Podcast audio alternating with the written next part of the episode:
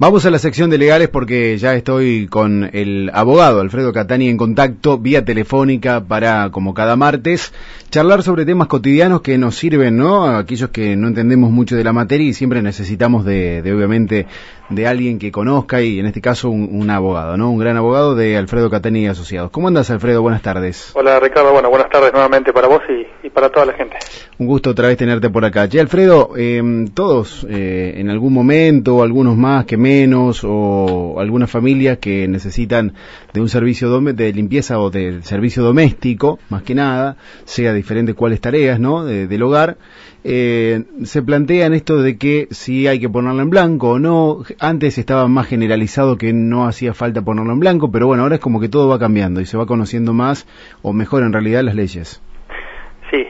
Como bien dijiste vos eh, en esta introducción, eh, fue modificándose a través del, tiempo, Ricky, esta, esta, lo que es el, régimen laboral para, para el servicio doméstico, ¿no? fueron eh, cambiando los requisitos, se fueron implementando cada vez más como más medidas para proteger a este tipo de, de, trabajo, este tipo de trabajadoras sobre todo, que cumplen estas funciones y se fue vinculando y lo que se, sobre todo, eh, incorporando lo que es la protección que brinda la ley de contrato de trabajo. Eh, es importante este saberlo porque en una época había como ciertas actividades que estaban excluidas específicamente lo que es la ley de contrato de trabajo y se fue y fue modificado y bueno, hoy tenemos esta, esta ley que es la 26844 que se denomina régimen laboral para, para personal de casas particulares, ¿no? Bien, ¿y de qué se trata? ¿Qué, o sea, ¿qué abarca el servicio doméstico?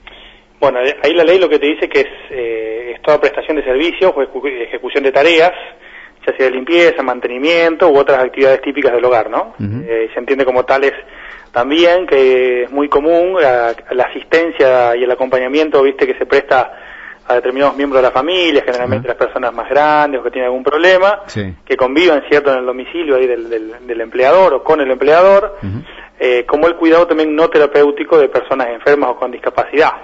Ahí generalmente uno siempre se...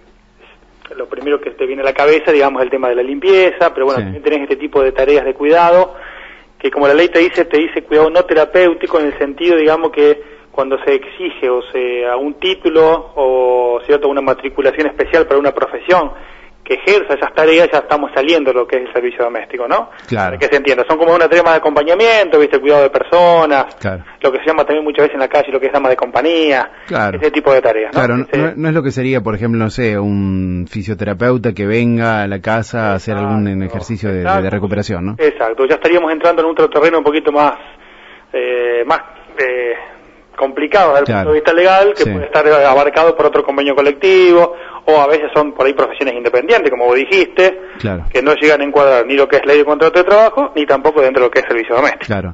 En este caso, me quedo pensando, ¿no? Hablamos de, los trabajos del hogar. ¿Un jardinero también estaría incluido en este servicio doméstico? Hay que tener cuidado también con esa figura, porque están también lo que se llama las, lo que son eh, excluidos de este régimen especial. Sí. ¿Está? Eh, son aquellas, por ejemplo, los que están en los consorcios de propietarios, las personas que están prestan servicios eh, con otra periodicidad u otra actividad que se presume la existencia que hay una relación laboral que está dentro de la ley de contrato de trabajo y que no, eh, personas emparentadas con el dueño de la casa, eh, esta tarea, digamos, también que hacen de jardinería, digamos, por ahí muchas veces en los en los barrios cerrados, muchas veces en las casas quintas, eso también tienen otra actividad y es otro encuadre distinto a lo que es el servicio doméstico. Ah, lo que es el servicio doméstico, para que quede bien claro, son esas tareas propias de la, del, del, hogar, eh, de las tareas diarias y en este acompañamiento eh, donde se van fijando las distintas eh, categorías, ¿no? O, con sus respectivos salarios. Claro, claro. y ah, me decías respectivos salarios. ¿Hay alguna escala salarial? No sé, depende de la cantidad de horas depende de lo que se haga o no sé, solamente es... Ahí lo que tenemos que tener en cuenta, digamos, un poquito son las, la, y entrar a hablar de lo que son las modalidades, Ricky. Es decir, tenemos, por un lado, lo que son las, los trabajadores que prestan tareas sin retiro, ¿está? lo que se llama como cama adentro, ¿eh? Ah, bien. y también tenemos que trabajadores que prestan tareas con retiro para el mismo empleador. Bien. Y a su vez, tenés dentro de esas dos modalidades las distintas categorías que están establecidas, ¿no? Está la, categoría de tareas generales, que es la más común, el cuidado de personas que hacíamos recién, personas para tareas específicas, lo que es niñero, eh, niñera, tenés, digamos, lo que es el supervisor, cada uno con una escala salarial eh, distinta y que está establecida por eh, el Ministerio de Trabajo, así que eso está, se publica, es de, es de público conocimiento, cualquiera lo puede, digamos, googlear y, buscar y lo vamos a tener. También lo que se hace poquito se, estaba establecido en la ley, pero no se sabía, bueno, se, se creó lo que es la Comisión Nacional de Trabajo en Casas Particulares, que es eh, la entidad, por así decirlo, el organismo que es el que determina el salario de cada categoría. Claro. Lo que a veces presta confusión es que, no sé, viene, ponerle media hora, una hora, solamente una asistencia por día, eso corresponde ponerlo en blanco, no hay que ponerlo en blanco, eh, por ahí a, veces al que eh, se confunde que no son ni cuatro horas ni ocho, que solamente un ratito, ¿no? por eso no tiene sentido. Pero... Lo que pasa es que eso, esa confusión también puede llegar a ser entendible, porque es, antes con el régimen anterior había como un mínimo de días y de horas, no lo mm. recuerdo sinceramente en este momento porque fue cambiado hace bastantes años, pero había un mínimo de horas y de días, por debajo, debajo por el cual eh, la ley decía que no era necesaria su registración. Mm, con el tiempo, como te comenté antes, la introducción fue, fue cambiando y lo que se trató de hacer es blanquear de, de cualquier modo ese tipo de relaciones que eran, digamos, eh, un solo día o dos días, eh, una sola vez a la semana, cuatro horas.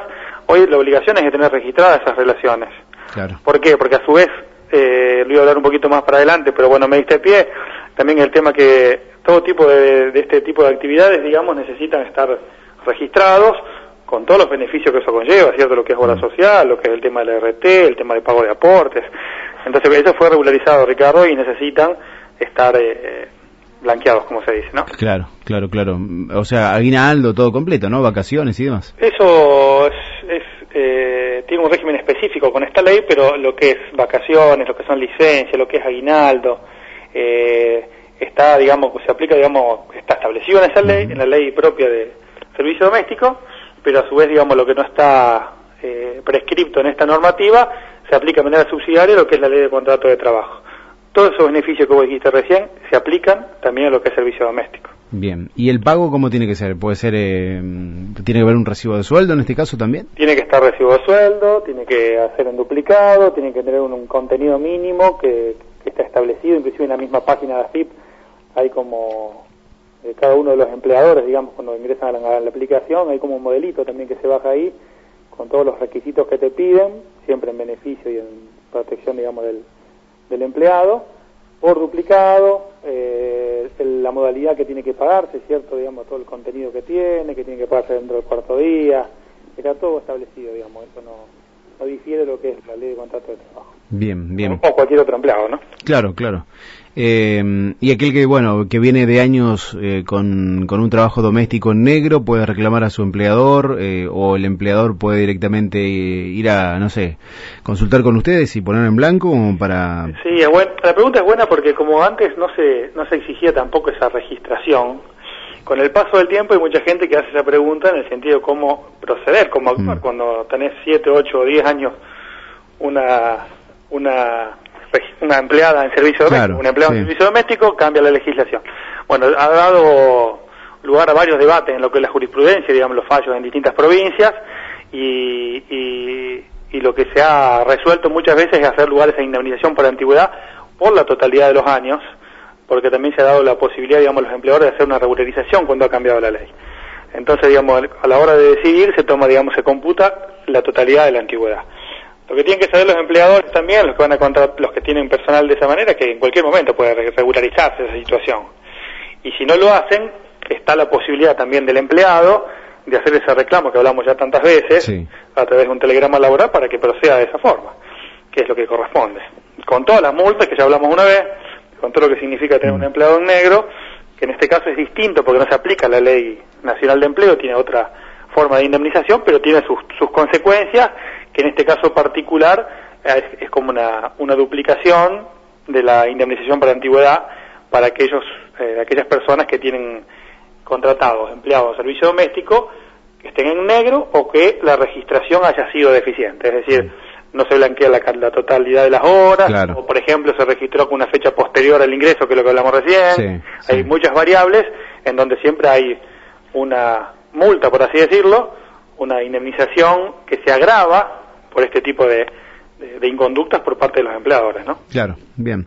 Bueno, siempre obviamente conviene eh, estar en la legalidad, ¿no? y evitar problemas y evitar eh, después también malos momentos, ¿no? O también desembolso de dinero. Sobre todo, digamos, yo lo que me parece a mí, siempre trato de hablar con todos los clientes acá en el estudio, el asesoramiento sobre todo preventivo, es decir, un asesoramiento eh, previo a la contratación, ya sea de lo que es este servicio doméstico o cualquier otro tipo de figura, mm. para evitar inconvenientes el día de mañana.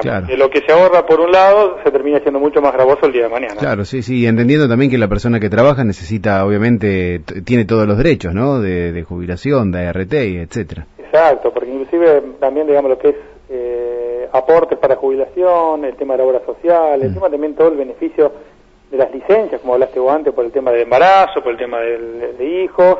Eh, son todas cuestiones, digamos, que uno tiene que ser un poco sensato mm. y coherente y saber que hay un derecho que está comprendido en la ley y que hay que respetarlo. Es así de sencillo. Tal cual. Bueno, gracias Alfredo, gracias como siempre por eh, este ratito, este, estos minutos de, de, un poco, yo lo llamo unas clases, ¿no? Porque aprendemos bastante con, con estos temas que a veces se tocan de oído o que a veces en lo popular parece como que son ciertas y no, ¿no? Con esto que uno tenía instaurado, que tenía que ser una, una mínima cantidad de horas para poner en blanco, bueno, ahora todo esto ha cambiado con esta nueva ley. Sí, esta ley, digamos, tiene ya sus anitos, ¿no? Pero bueno, pero eh, eh, es muy común lo que se hablaba antes, en el sentido de ese que se pedía un mínimo, y un, un, mínimo de días, un mínimo de horas, si no, no se registraba. Bueno, eso ha cambiado, eso ha cambiado, hay que tener, hay que registrar las relaciones laborales y sobre todo para evitar todos los inconvenientes que implica como decimos siempre, la contratación o tener una persona trabajando en negro, mm. eh, sobre todo desde el punto de vista pecuniario, que es lo que, mm. lo que más puede llegar a, molestar a la hora de, determinar o de extinguir este vínculo, ¿no? Tal cual. Muchas gracias, Alfredo. Te mando un abrazo. Hasta la semana que viene. Un abrazo para vos y para todos. Alfredo Catani del estudio jurídico Alfredo Catani y Asociados, hoy hablando sobre servicio doméstico y todo lo que incluye, ¿no? Categorías y demás. Saben ustedes que todas las columnas de legales de este, estos temas interesantes están obviamente en radiomariajuana.com, pero no solamente ahí, sino también en Spotify, en los podcasts de Radio María Juana. Estudio Jurídico Doctor Alfredo Catani y Asociados. Reclamo indemnizatorio de rubros laborales por trabajo en negro, daños y perjuicios por accidentes de tránsito, incapacidades, accidentes laborales, reclamo de cuota alimentaria para hijos menores de edad, exclusión del hogar por violencia familiar, trámites jubilatorios, contratos, divorcios, sucesiones. Estudio Jurídico Doctor Alfredo Catani y Asociados. Atención de 17 a 20 horas en Mariano Moreno 665. Solicite turno al 03406 472 46 7. María Juana.